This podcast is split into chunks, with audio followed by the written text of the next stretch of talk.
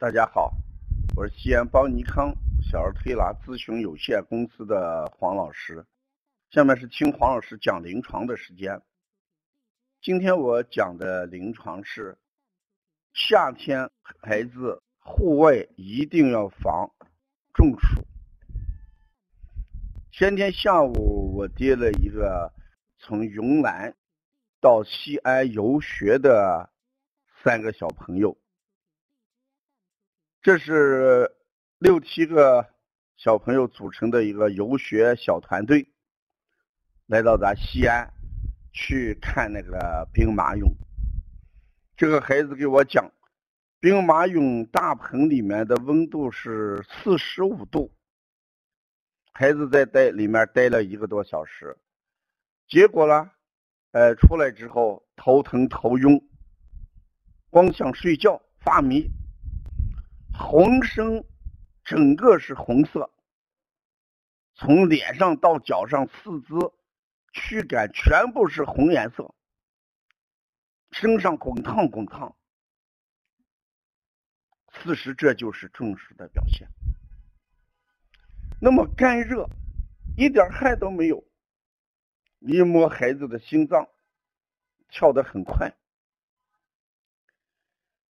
心脏跳得快，呼吸急促，这都是风险。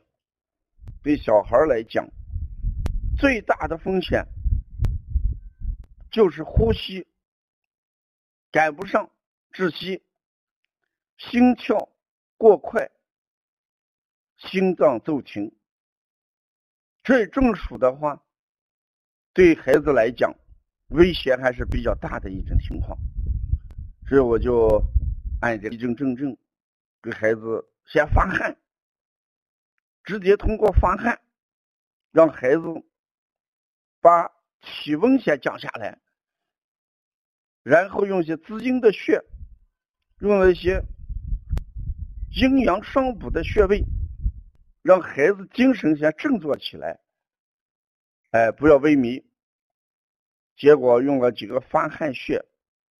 立劳宫，嗯，两扇门，拉肩颈，十几分钟之后，孩子背上、胸上，嗯，额头都出汗，一出汗，孩子的精神头稍微好一点，但皮肤仍然是红的，然后加一些滋阴的温中的穴，慢慢的这个颜色给带下去。大概睡了有半个多小时，基本上状态得到恢复。因为这个孩子第二天还要去什么山东曲阜，因为他是个游学团队，所以这个中暑啊，呃，我们一定要把握。你不要看在屋子里边，如果屋子里面的温度过高，也会出现问题。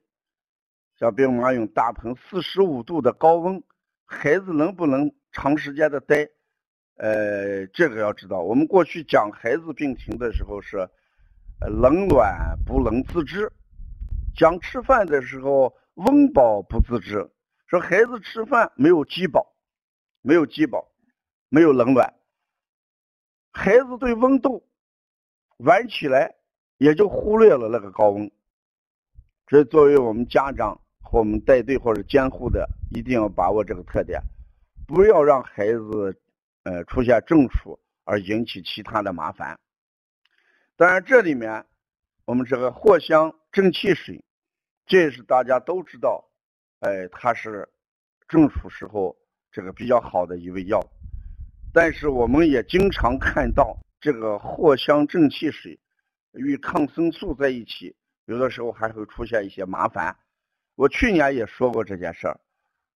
这个头孢呀，这些抗生素呀，往往跟藿香正气水吃上以后，对个别孩子还会出现一些异常的反应，家长要谨慎。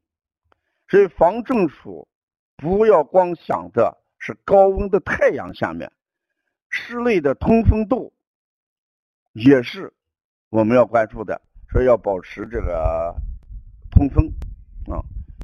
大家对空调都比较惧怕，说一用空调孩子就感冒。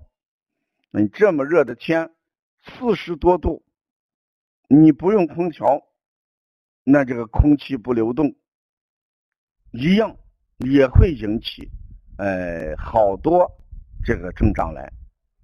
所以夏天，嗯，避暑，呃，是大家每一个人都要注意的，特别是小孩子，特别是身体比较虚弱的、脾胃虚弱的一些孩子，对这个正视。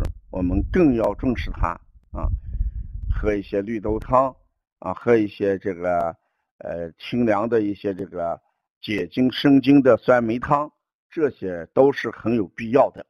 嗯，要了解更多的一些资讯，你可以加微信幺五七七幺九幺六四四七，谢谢大家。